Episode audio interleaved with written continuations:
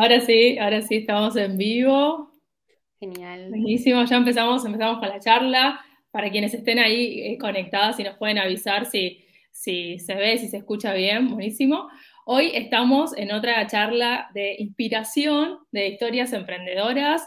Ayer estuvimos con Marian, perdón, de Vivir de Eso, que nos contó sobre su inicio emprendedor, cómo inició con su negocio. Estamos con Luz Kaplan, diseñadora de interiores y artista visual que nos va a compartir su historia emprendedora, cómo empezó a emprender. Siempre trabajó de manera autónoma, a, la par, empezó a la par con, con sus estudios y siguió por ese camino emprendedor. Hoy está más enfocada en su primera pasión, que es el arte, donde, digamos, vende eh, sus pinturas a pedido y tiene una plataforma online donde comercializa su arte. Así que estoy muy contenta que podamos compartir este espacio y que nos cuentes más sobre sobre vos, sobre tu historia. Me parece que es un rubro súper interesante y además tengo experiencias de, personas a las que acompañé o que me van dejando consultas o dudas que, les resulta difícil como empezar a, verse o visualizarse de trabajando como artista. Así que bienvenida, Luz.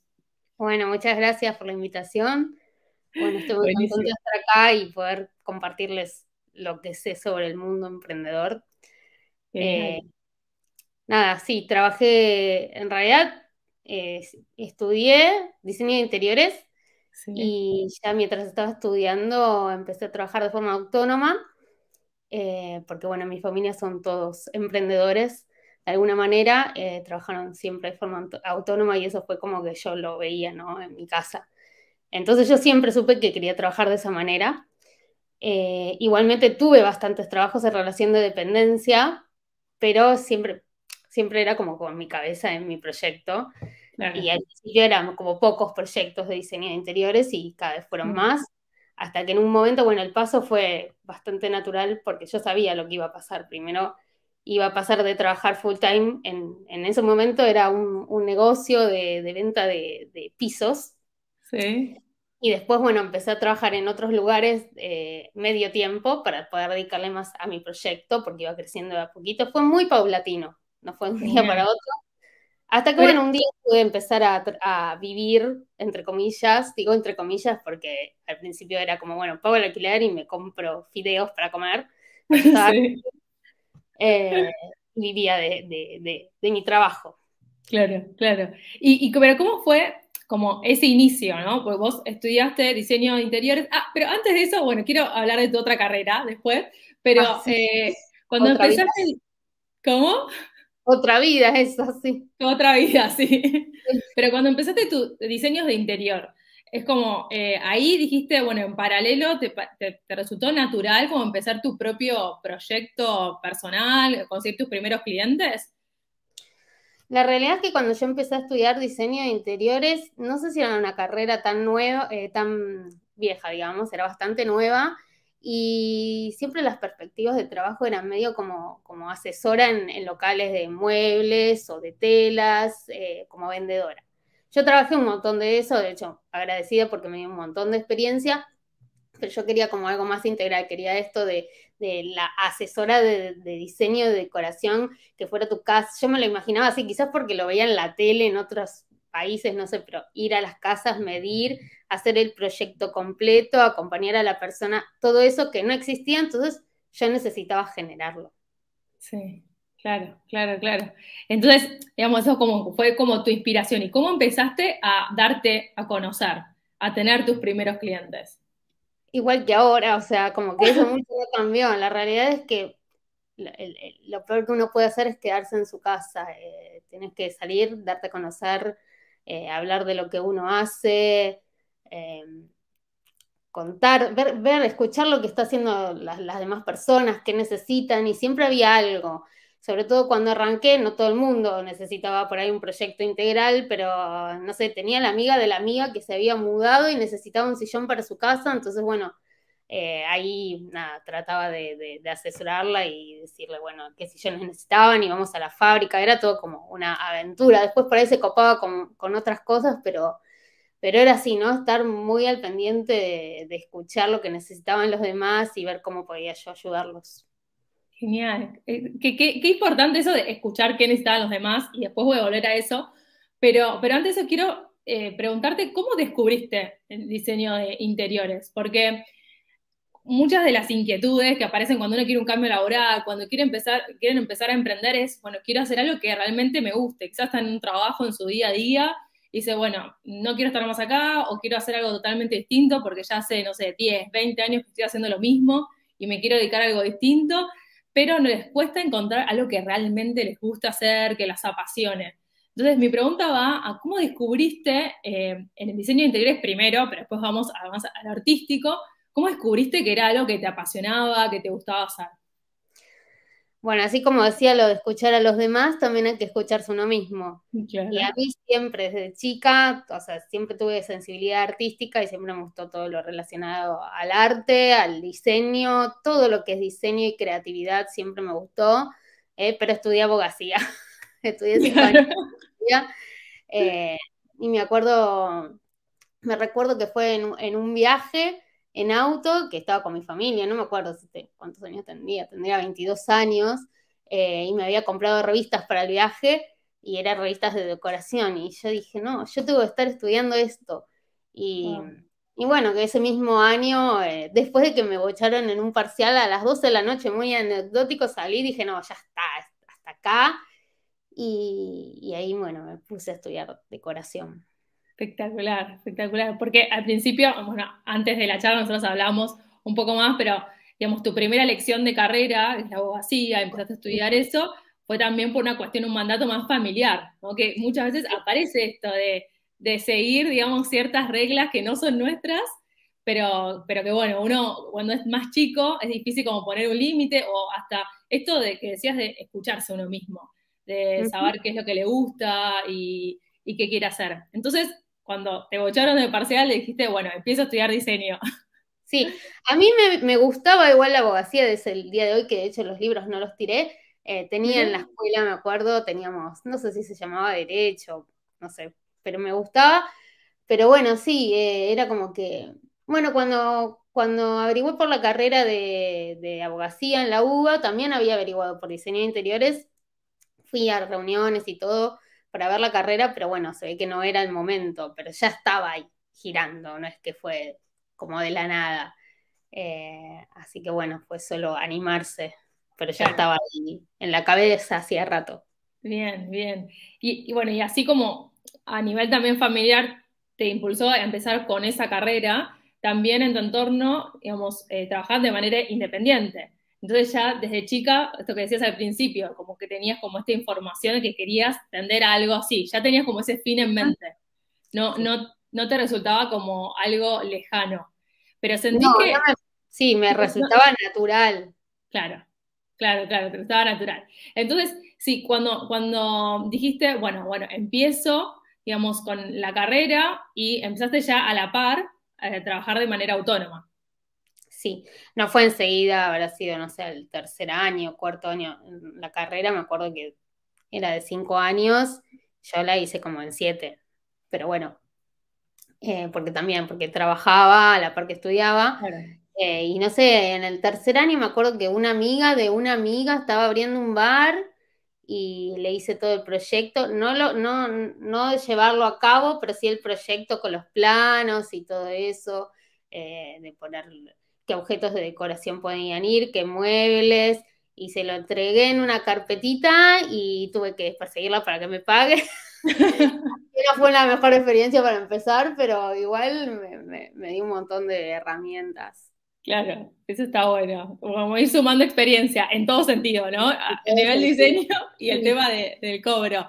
Y, y, quería preguntarte también, o sea, a nivel, porque aparece esto de bueno, tengo que ofrecer mis servicios, estudio, me preparo, lo hago, y hay muchas veces en las que las personas se preparan, estudian algo, pero después les cuesta como salir a esta, primera experiencia que tuviste, aunque sea de una amiga, de una amiga, y que muchas veces tiene que ver con una barrera interna de uno no darse esa autoridad para hacer algo distinto o para ejercer lo que, lo que estudió. En algún momento en, este, en tu camino de trabajar de manera autónoma, de emprender, eh, ¿te pasó algo parecido como esa traba de, lo que se llama síndrome del impostor, de ofrecer tu trabajo, pero que te daba miedo culpa o, algún tipo de emoción que no te ayudaba a ofrecer tu trabajo? Me pasó y me pasa, o sea, hay veces que uno, no sé, como no está siempre pum para arriba y se lleva el mundo por delante. Hay veces que también tengo dudas, inclusive eh, cuando hace un par de años decidí darle más lugar a lo artístico, tenía y tengo un montón de dudas, pero bueno, la herramienta que encuentro yo es tratar de eh, atenerme a un plan. Eh, digo, yo sé lo que quiero. En los momentos en los que estamos bien, sabemos lo que queremos. Bueno, y después cuando estamos mal, quizás perdemos como ese objetivo. Entonces, pero si uno sabe cuáles son los pasos, eh, nada, te olvidas. Esos días no te preguntas mucho, simplemente haces. Eso es como la herramienta que yo uso. Genial, genial. ¿Y qué te, sirve para, para, diseñar tu plan? Justo ayer hablamos en la charla que, que Marian nos contaba, en la charla, eh, ella se dedica al marketing, a las formaciones online y acompañar a otros emprendedores, y decía que le costaba mucho también esta cuestión de planificarse, de organizarse, en ese, esto que trajiste de, planificar, quizás a vos te resultó más fácil hacerlo. Bueno, tuve varias etapas, porque una cosa es mi vida antes de tener hijos y ahora tengo dos, uno de siete y uno de tres. Bueno, todavía no cumplieron, pero cumplen este mes. Em, y ahí es ahí ya la planificación es un poco como que toda la teoría es como que, bueno, tenés que ver y ahora qué hago. Pero yo soy de anotar mucho, eh, eso sí, listas de listas de listas, eh, uso un, programa en la compu, antes tenía un cuadernito, me encanta el cuadernito, pero la verdad que ahora con el celular, la compu, bueno, tengo todo ahí. Eh, y esto, tengo listas, eh, quizás no es algo muy formal lo mío, pero a mí me funciona, por ejemplo, de, cosas a largo plazo que quiero lograr, cosas a más corto plazo, lo que voy a hacer en la semana, después tengo un planner. donde me anoto, bueno, no sé, por ejemplo, hablando yo más de las redes sociales, qué, historias quiero contar, eh, qué posteos se me ocurren hacer y así. Anotar mucho y eso, tratar de tenerme el plan. Y hago planificación, o sea, eso lo anoto por ahí, lo de largo plazo y lo voy dejando. Después como me, centro más en lo que voy a hacer en la semana. Genial, genial. O sea, bien organizado. Me gusta que, digamos, tengas tu forma, digamos, tu forma de, de organizarte, de planificarte y que lo escribas, porque es, es re importante. Muchas veces uno no se da como ese tiempo, ese espacio de pensar qué es lo que quiere alcanzar, qué es lo que quiere lograr y, finalmente es como que el día se pasa, la semana se pasa, los años se pasan y uno terminó, termina de darle, darse ese tiempo para, para concretar los proyectos que realmente quiere. ¿no? Y, empezamos los lunes. Los, lunes, lunes, lunes agarro y hago como primero la agenda semanal. Después hay cosas que puedo cumplir, hay cosas que igual no puedo cumplir pero bueno, con que tenga un 70% de lo que me había pautado de hecho es un montón. Claro, buenísimo, buenísimo. Aparte lo revisaste, digamos, para ver qué hiciste y qué no, está, bárbaro, está bárbaro. Y, y, ahora creo que, digamos, con tu metodología y tu forma de planificarte y organizarte por lo que escucho, eh, lo quiero conectar también con tu, tu otra transición, que si ves, haces diseño de interiores, estás más enfocado más en la parte artística, ¿no? ¿Cómo, cómo estás, eh, cómo, ¿Cómo volviste como a tu primera pasión que es el arte? Bueno, nada, todo tiene que ver con, el aislamiento. Yo venía trabajando como diseñadora de interiores, eh, así de forma autónoma, con varios proyectos. Eh, en el medio, bueno, yo vivía en Capital Federal, me mudé a Mashwitz y no manejaba y tuve mi primera hija. Eso fue como un, un parate para mí, que me costó un montón volver a arrancar. Después empecé a arrancar otra vez despacito y después volví a quedar embarazada de mi segundo hijo. Eh, y dije, bueno, me voy a tomar como los primeros seis meses tranqui, pero después yo no quiero parar. No quiero parar porque vengo trabajando toda mi vida de forma autónoma y estoy acostumbrada a tener mi plata. No quiero parar. Tuve que parar porque no quedó otra, o sea, cerró todo. Tenía que dije, ¿qué hago? No me queda otra que parar. Claro. Y empecé a, retomé pintura. Lo primero que hice, así que me acuerdo que le pedí a mi mamá cuando era chiquita, tenía seis años. De hecho, creo que tenía cuatro o cinco años. Cuando mi mamá me preguntaba qué quería hacer cuando fuera grande, era artista. Eh, y a los seis años le pedí que me mande a un taller a aprender. Así que siempre me gustó. Y cuando estuvimos encerrados, volví a agarrar los pinceles, si bien nunca lo había dejado del todo. Pero bueno, empecé a pintar más y pasó un tiempo hasta que eh, volví a mostrarlo por las redes sociales, pero dije, bueno, no va a ser un hobby, va a ser un hobby, esto va a ser un hobby, yo voy a retomar con diseño de interiores. Y bueno, pero como soy, no puedo. enseguida empecé a darle como la beta comercial y empecé a pensar qué podía mostrar, con quién me podía hacer alianzas, si podía hacer un sorteo, no sé, un montón de cosas. Así, así soy siempre. No, como no puedo, no me conformo. Claro, claro. Eso fue así como la transición. Y hoy estoy más como abocada a eso. Diseño de interiores sigo haciendo porque lo amo, pero bueno, hoy le estoy como metiendo mis energías y mi fuerza al tema de lo artístico. Qué bueno, qué bueno. ¿Y cómo? Porque eh, con esto que decía también al principio, que tiene que ver con lo artístico, también hay muchas creencias sobre, bueno, o sea, cómo voy a generar ingresos con esto, o quién me va a comprar esto, o digamos, hay mucha como, con muchos prejuicios también, como hasta frases hechas del arte, cómo vamos a vivir del arte, o, ese tipo de cosas que a muchas personas las afecta y que justamente hacen que ni siquiera lo consideren como una posibilidad. Entonces, cuando te escucho y que decís esto, bueno, como yo ya tenía como esta mente que, que se me iban ocurriendo ideas, quizás concursos, alianzas, cosas para promocionar lo que hago, que me parece que, está bueno como complemento y que es necesario, justamente si uno quiere vivir del arte eh, y quiere vivir como artista, poder tener como esa mentalidad de ver qué alternativas hay. ¿Hay algo que te ayude, digamos, que, te ayuda a la hora de emprender a encontrar esas ideas o, digamos, cómo te inspirás para, para poder generar, por ejemplo, colaboraciones? No, en general tengo otra lista donde tengo todas las ideas que se me van ocurriendo y algunas son totalmente desechables.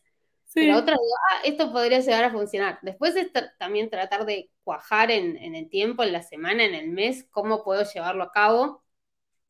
Eh, y también encontrar personas con, que quieran trabajar con uno. La verdad es que la parte artística, honestamente, me, resulta hoy por hoy un poco más difícil de lo que fue el servicio de diseño de interiores. Todo lo que es servicio me parece que por ahí, en comparación a lo artístico, fue un poco más fácil.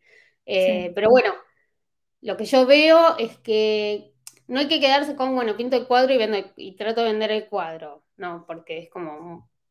Aparte hay un montón de gente muy talentosa eh, y, no alcanza con pintar lindo, no alcanza, hay que tener, hay que, exprimirse la cabeza pensando maneras en las que uno puede eh, llevar su arte hacia otro lado.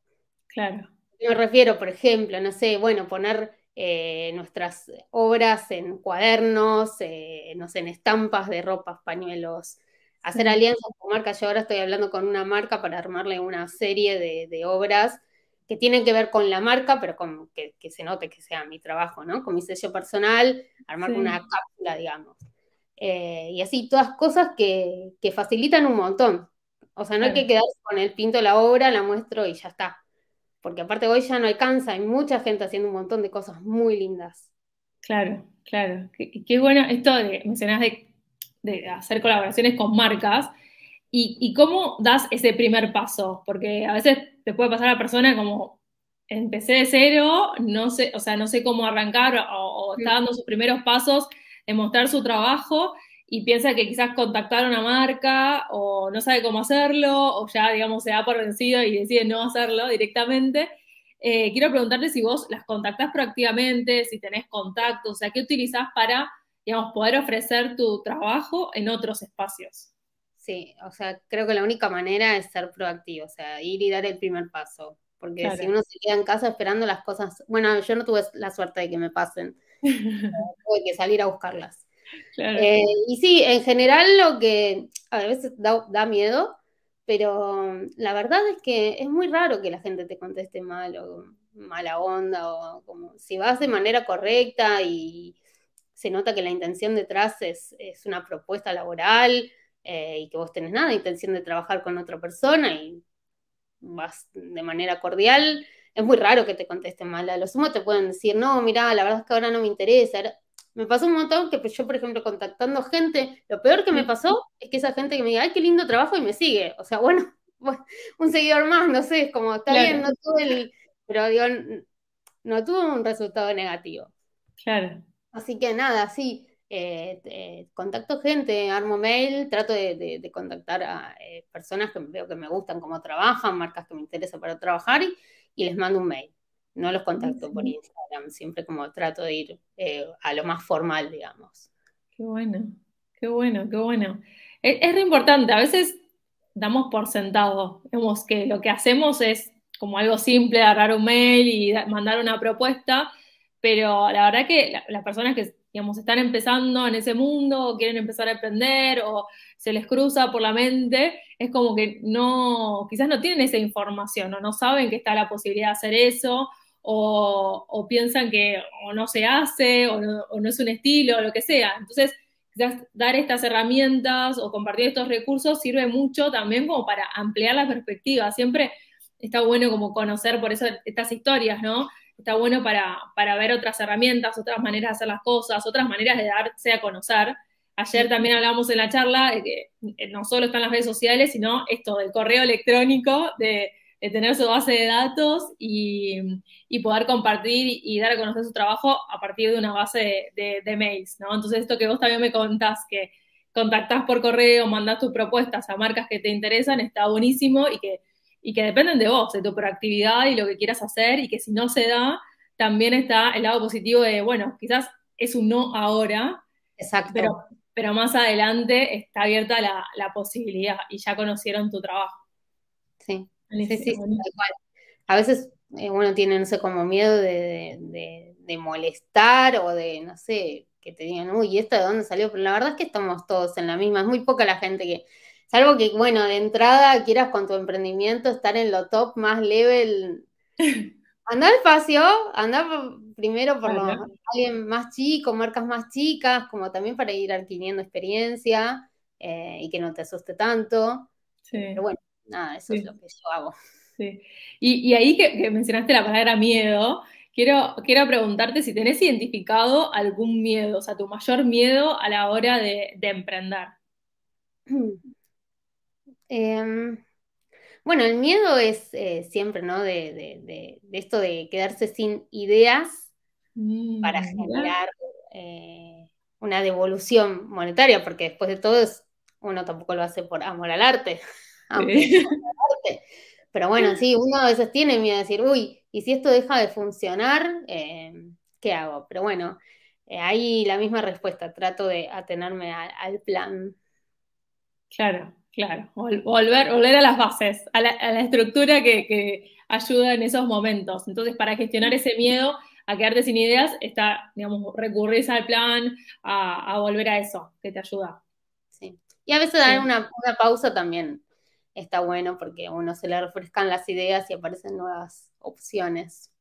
qué bueno, qué bueno esto de que decís de, las ideas a la hora de, de, emprender, por ejemplo, en mi propia experiencia es como que asociaba el tema de la creatividad al rubro es como el tuyo, o sea, tenés que pintar, tenés que hacer otro tipo, o sea, el arte era algo como muy encasillado y la creatividad lo asociaba con eso. Entonces, eh, como que el mundo de las ideas me parecía como muy, muy lejano, muy lo, creativo me parecía muy lejano, entonces romper esas barreras y también eh, vencer estos miedos, estos miedos que decís de, a quedarse sin ideas, nos ayuda también el conocer más sobre la creatividad, que ya somos seres creativos y que se puede entrenar, no es algo que viene como, bueno, puede tener una predisposición natural, pero que también se puede entrenar y, uno lo puede aplicar en su día a día. ¿Hay algo que a vos te ayude para, entrenar tu creatividad?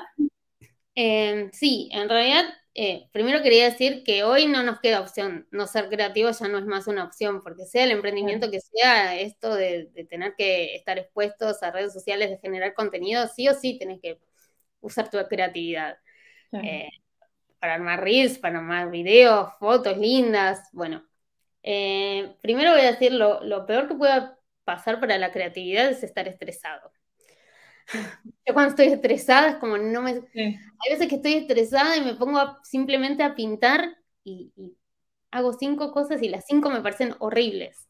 Eh, nada, esto que decía antes, parar un poco, parar un poco, dar una caminata, ir a tomarse un cafecito, un lugar lindo, mimarnos un poco, como airear la cabeza, eso es como... Y si, si se puede tener un cuadernito al lado y escribir lo que se nos va ocurriendo en ese momento, es genial. A mí eso me sirve un montón. Bien, sí, sí, sí. Es clave, es clave tener ese, ese, kit de recursos en los momentos en que, en que uno los necesita o que no tiene ideas y también el paso de reconocerlo. Hay mucha gente que no reconoce que está estresada.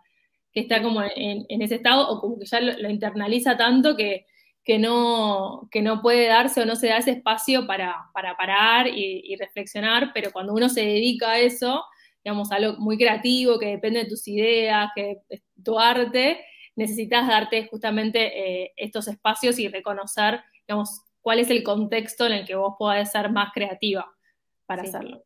Es que uno tiende como a naturalizar, ¿no? El, estar todo el día en las corridas de acá para allá. Yo también estoy así, pero yo como ya aprendí a darme cuenta cuando está por pasar, cuando está por pasar el pico de estrés. Entonces ahí es cuando digo, bueno, no. Ayer hice todo esto, hice todo esto, ¿cómo vengo? Bueno, vengo re bien, hoy puedo ir a tomar, hacer cosas, pero tomármelo un poquito más tranquila. Entonces, ahí como que pongo un poquito de freno sí. y, bueno, por ahora me sirve. Claro, buenísimo, no, está buenísimo. Em, me gustaría preguntarte, volviendo también a, o sea, sos una apasionada de lo que haces y, digamos, volviste justamente a esta pasión que apareció de que vos eras chiquita, eh, ser artista. Eh, quiero preguntarte, ¿qué es lo que más te gusta de emprender, de dedicarte a esto? Bueno, casi todo, salvo la, incertidumbre de no saber si, uno va a tener plata todos los meses o la falta de aguinaldo y demás. Pero después todo, el manejo de los horarios, el poder poner las propias reglas, las propias normas, saber hasta dónde uno quiere llegar.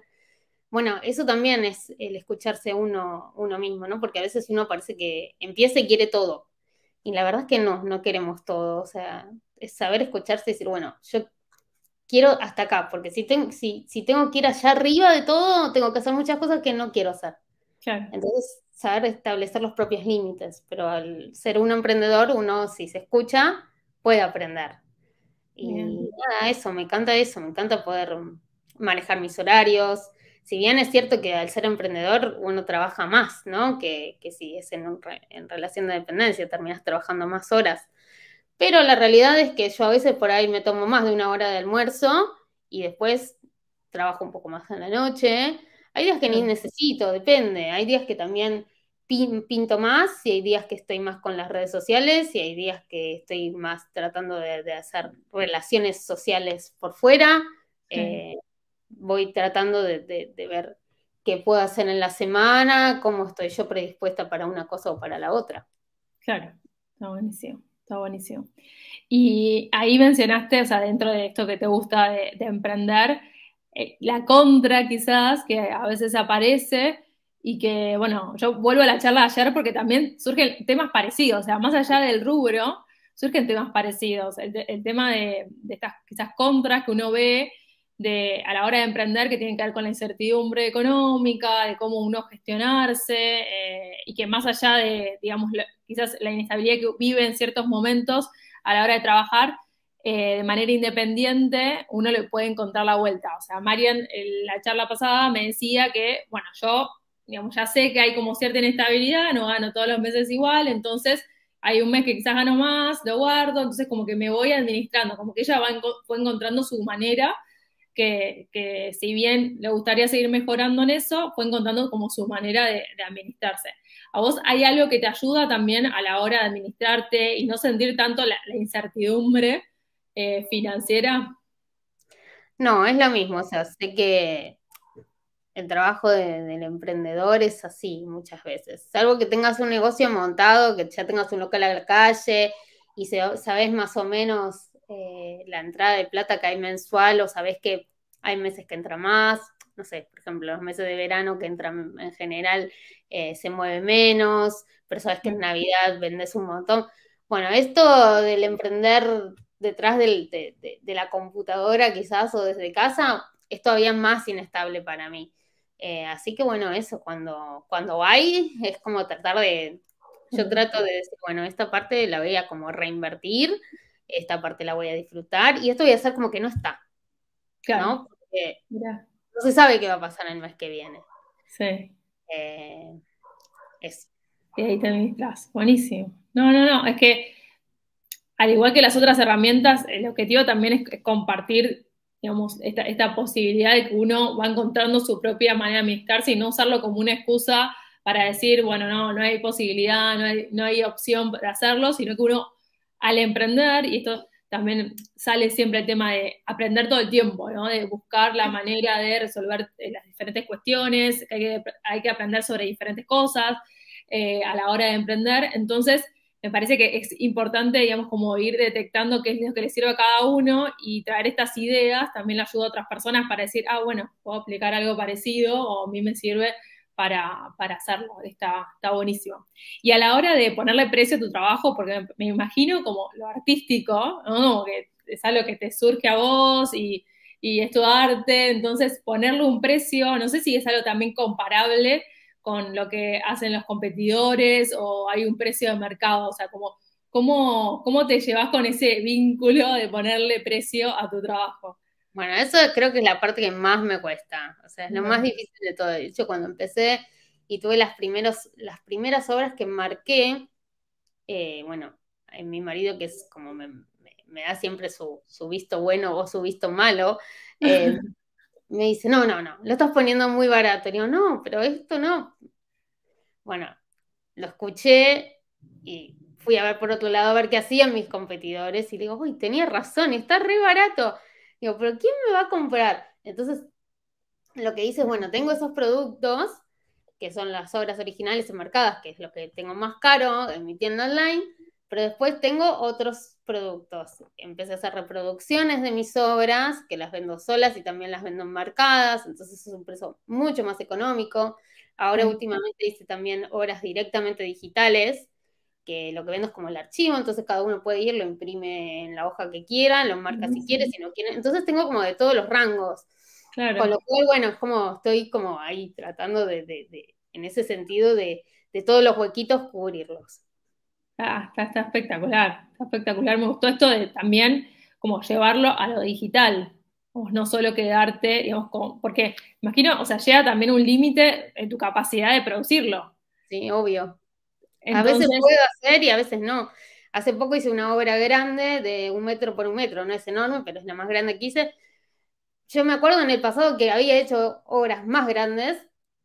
A mi realidad en cuanto a disponibilidad de tiempo es otra.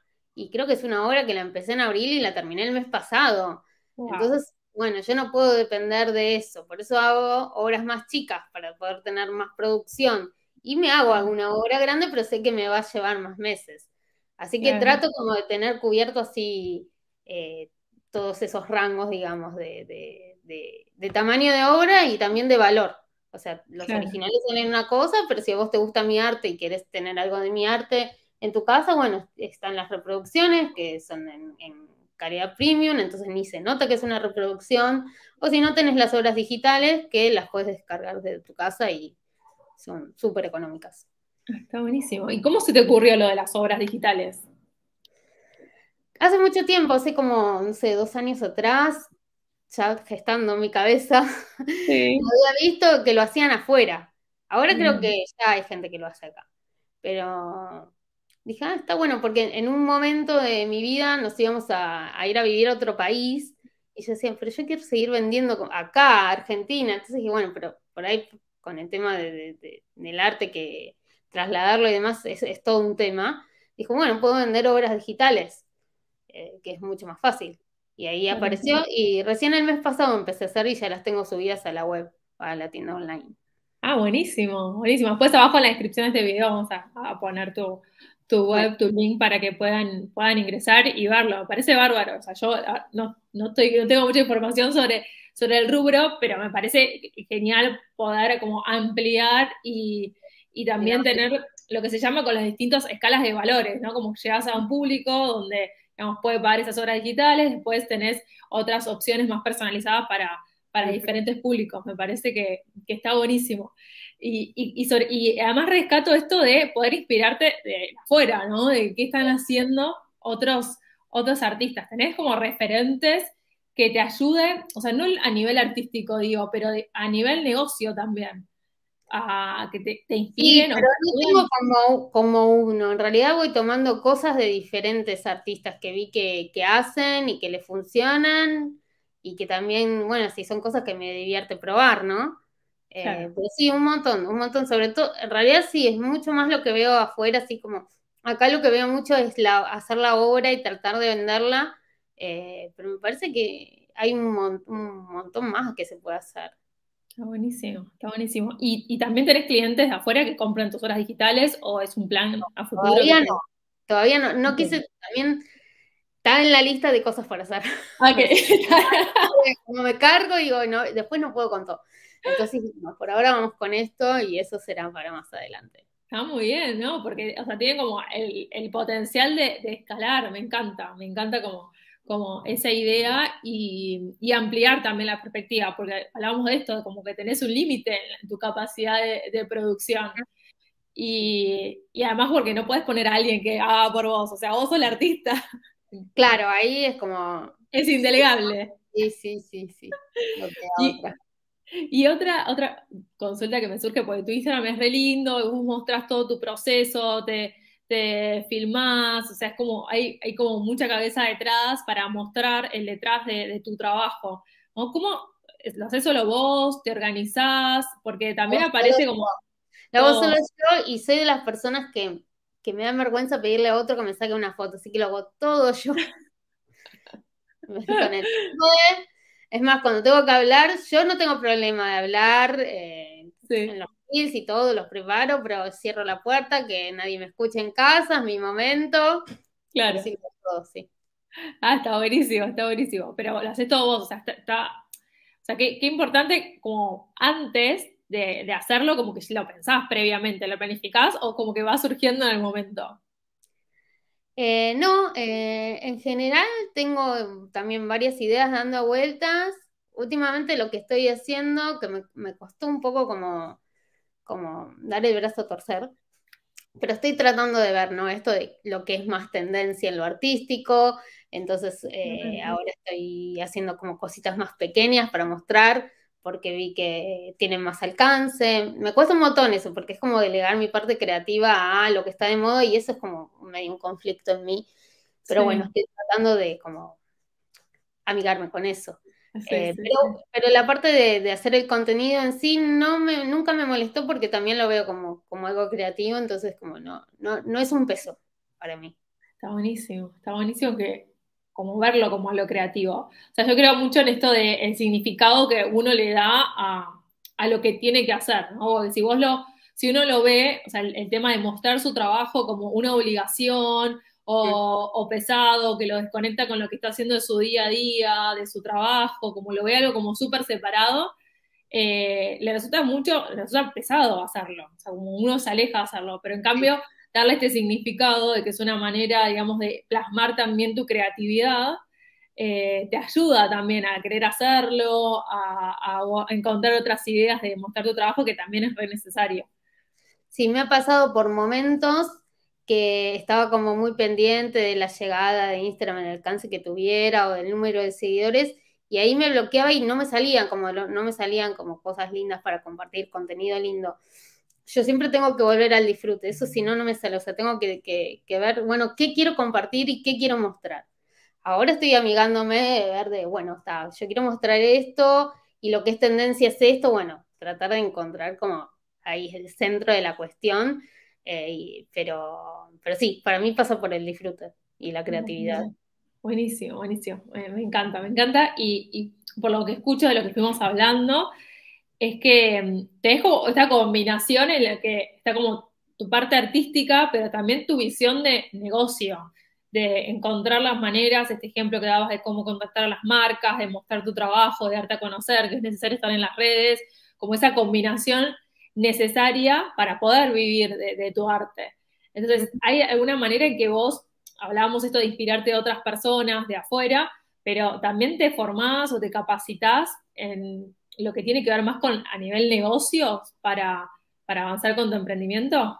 Sí, no sé si tanto a, nivel negocio, sí me, me, capacité, hice mm, algunos cursos, algunos workshops eh, de cómo hacer videos, de mm, así, más que nada de redes sociales y, un poco también de, marketing digital para informarme, pero bueno, tampoco es como que me lo tomo tan como no es que voy a, estudiar aparte, es como, bueno, fui haciendo algunos workshops, así como para estar en tema, eh, y después la parte sí de edición de video y todo eso, sí, la, aprendí para, porque quería, digo, bueno, ya que lo voy a mostrar, lo quiero mostrar lindo. Claro, Bien, me encanta, me encanta. Qué, qué, qué, importante. Claro, uno si tiene que mostrar su trabajo, hacerlo de la mejor manera posible. Y, ahora quiero, quiero preguntarte, sos madre, vamos, ¿cómo cambió tu rol emprendedor eh, después de la maternidad o con la maternidad? ¿Hay algo que te sirve también para combinarlo? Bueno, al principio fue re difícil. Eh, la verdad es que, de hecho, a, riesgo de ser muy sincera, al principio estuve como muy peleada con la situación porque yo estaba acostumbrada a vivir sola y en un momento vivir plenamente de mi emprendimiento y para mí y en mi emprendimiento era como un hijo. Y fue un cambio total en el que otra persona pasó a, ser lo primordial en mi vida. Y si bien lo era eh, en cuanto a amor, pero estaba como muy enojada de no poder desarrollar mi otra parte. Claro. Pero con el tiempo, bueno, también es una situación que te empodera un montón desde otros lugares. Eh, y eso está buenísimo. Pero bueno, lo ves con el tiempo, ¿no? Como cuando ya estás un poquito más armada y, los chicos son un poquitito más grandes, que no dependen al 100% de vos, porque cuando son muy, muy chiquititos, y bueno, está complicado. Ahí pasó más a la fase como hobby. Sí. y después volvió a hacer lo que era, ¿no? Sí. Y, y escuché esto de, eh, del enojo, ¿no? ¿Ahora lo ves retrospectivamente o en ese momento te dabas cuenta y dijiste, no, bueno, cuenta. no la pasé, sobre todo con el primer embarazo, con la, la pasé re mal eh, porque estaba como enojada, eh, pero bueno, nada, como con mucha ayuda de mi familia y demás, fue como, enseguida pude como encauzar la cuestión y ya con el segundo venía más preparada. Lo que no venía preparada era que encima me iban, encima del bebé me iban a, meter a puertas adentro y ahí fue como, uy, esta no me la esperaba. Pero ya venía más preparada igual. Ah, bueno, bueno, bueno, me encanta. Bueno, me parece que también es importante como, como mencionarlo, porque también puede pasar que alguien que o esté por tener un hijo o esté planificando, se esté debatiendo, digamos, digamos, cómo va a influir en su vida, qué va a cambiar, o sea, las circunstancias, situaciones son re personales, pero también está bueno conocer, digamos, cómo uno lo, lleva o cómo otra persona llevó esa situación para, tenerlo en cuenta, digamos, y para, para, considerarlo, y si te pasa, o si uno tiene como ese enojo, no sentirse mal, ni sentir esa culpa, sino que hay maneras de canalizarlo. No, a ver, también yo era consciente de que yo podría haber tomado otra decisión, eh, de, no sé, qué sé yo, de que mi mamá me ayudara más con, los chicos o de yo mandarlos desde, muy chiquitos a la guardería. La verdad es que soy una persona muy exigente y que me cuesta delegar, entonces yo quería como hacerlo yo, lo de los chicos también. Entonces era un enojo, pero era un enojo conmigo, porque uy, pero yo quiero hacer lo otro también. Bueno, no, Luz, pero vos querés criar vos a tus hijos y hacer todo vos como te parece. Bueno, todo no se puede. Pero pero podría haberle dado más lugar a mi emprendimiento. Lo que pasa es que quería vivir también la maternidad eh, un poquito más, más cercana y elegí eso en ese momento.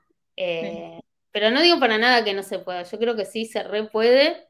Eh, yo puedo y hubiera podido hacer más si hubiera querido cuando eran más chiquitos. No elegí hacerlo. Claro. No estuvo tan bueno que lo viviera con enojo conmigo misma, pero, pero se re puede hacer, sí. Y yo creo lo que dije, o sea, podrían haber estado enojada y tomar otra decisión, pero elegí maternar un poco más. Sí, pero yo creo que lo importante es eso, digamos, la palabra justamente que, usaste, que yo lo elegí, ¿no? Porque a veces el enojo viene porque uno piensa o siente víctima de la situación o que yo no, puedo, no puedo elegir, ¿no? Entonces que vos, digamos, seas consciente que fue tu decisión, fue tu elección, de alguna manera te ayuda a canalizarlo y a transitarlo de una manera diferente, digamos, siempre como volver a esa situación en la que uno puede elegir y tomar una decisión en base... Sí, uno siempre puede elegir, sin duda. Bien, bueno, me encantó. Y ahora como para, para ir cerrando, quiero preguntarte qué le dirías a alguien que, quiere emprender y quizás eh, no se animó primero, quizás puede tener una idea, porque generalmente pasa que tiene una idea, pero no pasaron a la acción, no dieron eh, su primer paso, o puede ser que ya empezaron, pero digamos, aparece como el estancamiento, la falta de motivación, de ganas para seguir avanzando. ¿Qué, qué le dirías a alguien que está como transitando en sus inicios emprendedores? sí. Que en realidad, que la motivación es re linda, pero es muy romántica y no siempre está. Entonces que hay que tener un plan, porque el día que no estemos motivados, no tenemos que tener el plan, porque si no, no, no, nadie, absolutamente nadie es mentira, no estamos motivados 100%, no hay nadie que esté 100% motivado todo el tiempo. Hay que tener un plan. Y también tenés que ver, hay una frase que me habían dicho, no la sé exactamente cómo es la frase, pero en un trabajo que yo tuve, que creo que es algo como ver el, el árbol en vez del bosque. Porque si no es como, si ves todo lo que... Está, está, buenísimo soñar en grande, no hay que no soñar en grande, al contrario, me parece genial, pero esto, ver el árbol, ver el objetivo chiquito primero. Bien, bien, de a, paso, de a pasos y avanzar. Sí. De a pasos y avanzar y y ver las diferentes oportunidades que, surgen. Eh, me parece como re importante eso, digamos, de cómo verlo y no, y no romantizar la motivación, digamos, y que muchas veces esa motivación aparece cuando uno avanza, o sea, quizás no estás motivado para hacer algo, viste, como te puede pasar en cualquier situación de tu vida, no sé, te invitan a un lugar, no querés ir, no tenés la motivación para ir, pero estás ahí y te gustó y la pasas bien y lo disfrutás, es como vencer esa primera resistencia. Sí, que, la primera resistencia que, aparece y después como que la emoción surge, digamos, como que la emoción surge después de esa primera acción. Lo importante es como diseñarlo. Y que te guste lo que haces. Obvio, obvio, ¿no? Porque eh, por ahí si tenemos un mal día y tenemos que hacer algo en pos de nuestro proyecto, nada, quizás ese día no tenemos ganas, pero ¿cuál es lo que realmente queremos el resto de los días, cuando estamos bien? Bueno, vos ya sabés, entonces sabés lo que tenés que hacer. Y bueno, y ahí hay que ir y hay que hacerlo. Sacar la Aunque no estemos motivados, hay que hacerlo igual. Claro, claro. ¿Sabes que quiero hacerte una pregunta muy específica ahora para cerrar y que se me vino a la, mente? Porque mm, hace, hace un tiempito una, una de las participantes del reto 21 días, que es uno de mis cursos, eh, digamos, es, artista, es artista ilustradora, y, aparecía esta, esta inquietud de encontrar su estilo, como encontrar su estilo propio. ¿no? Mm. ¿A, vos te pasó algo parecido o ya, digamos, estás en una, en una situación en la que decís, este es mi estilo, esto es lo que hago? O sea, como llegaste a ese punto de decir...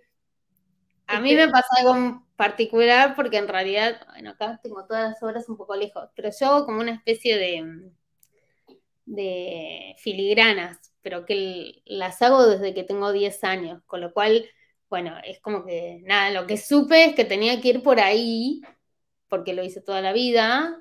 A ver, no, no tengo nada, no, no tengo nada a mano. Pero es algo que hice siempre y cuando empecé a pintar otra vez para mostrar, dije, no, yo tengo que ir por acá porque es mi sello personal. Hay un montón de cosas que me gustan. Eh, de hecho, la semana pasada, no, la anterior fue una exposición que, me inspiró mucho. Y yo digo, ay, yo quiero hacer esto, quiero hacer lo otro, probar esto. Y está buenísimo probar técnicas porque también nos, nos ayuda un montón en, como ejercicio de creatividad. Pero yo no me quiero ir por la tangente y, hacer esto, ¿no? Por ejemplo, hacer algo que me guste y que está de moda. No, no. Mi sello es este y yo quiero seguir con mi estilo personal porque es lo que me acompaña de toda la vida. Eh, pero bueno, si no, uno no, no, no, sabe, quiere hacer algo, pero no sabe y no tiene un sello personal, yo creo que la exploración creativa es, una buena manera quizás de encontrarla, de encontrar el sello personal. Ver mucho y probar, probar, experimentar. Eso, eso, irse a probar y, y, experimentar. Y creo que de alguna manera como que te das cuenta, o sea, uno quizás no lo puede describir, así como eh, dijiste vos en tu experiencia, que ya de chiquita ya lo hacías y que vivas por ese ese camino, eh, quizás no puedes escribir cómo, cómo te das cuenta, pero uno al explorar y, al, probar de diferentes técnicas, quizás ahí uno mismo se, da cuenta aunque no pueda escribirlo. ¿Cómo? ¿Qué le gusta más a uno cuando lo hace? Eh, eso. No, no, tratar de, no copiar tal cual porque esto está de moda y esto se usa, ¿no? Bueno, vos explorás materiales, técnicas, mirar lo que hacen los demás y, tener tu propia experiencia. Y con lo que te sientas más cómodo y más te guste lo que haces, bueno, ahí tenés tu sello. Genial. Buenísimo. Bueno, me encantó, me encantó. Esa es una pregunta más específica, pero que a mí también me quedó como la duda de cómo, cómo abordarlo. Así que, bueno, mil gracias, Lu. Quiero preguntarte dónde pueden encontrar tu trabajo, digamos, cómo, cómo pueden encargar tus obras. bueno, mi Instagram es mi nombre completo, Luz Marina Kaplan. Eh, después tengo, ahí está, tengo la tienda que está linkeada. Y si no, la tienda online directamente, que es luzmarinacaplan.com.ar. O sea, es mi nombre. Es tu nombre. Buenísimo, buenísimo. Así que es, fácil, igual abajo de este video lo voy a poner para, para que puedan acceder y para que puedan ver eh, tu trabajo. Así que ahí te van, a, te van a conocer más y también pueden ver tu Instagram, que es muy lindo, que vas mostrando todo tu, tu detrás de escena y tus obras. Y la verdad que es re inspirador, es re inspirador y, y que cada uno, digamos, si alguien está pensando en dedicarse a algo artístico, también pueda tomar estos recursos de cómo dar a conocer su trabajo y lo importante que es para hacerlo y lo importante es que también ser proactivo para que hacer que suceda. Así que te quiero agradecer, Luz. Mil gracias por este tiempo, por compartir tu historia, por abrirte acá y, bueno, gracias a los que están conectados, a los que vean la grabación, pueden después comentar, digamos, qué es lo que se llevan, qué les sirve y bueno, seguirnos también para que podamos seguir compartiendo estas charlas que inspiran a otras personas. Bueno, muchas gracias por la invitación y nada, dejo abierto que si alguien tiene alguna otra duda que le surja o algo, me puede escribir y, nada, conversamos. Genial, bueno, buenísimo, buenísimo. Mando un beso. Gracias. Chao.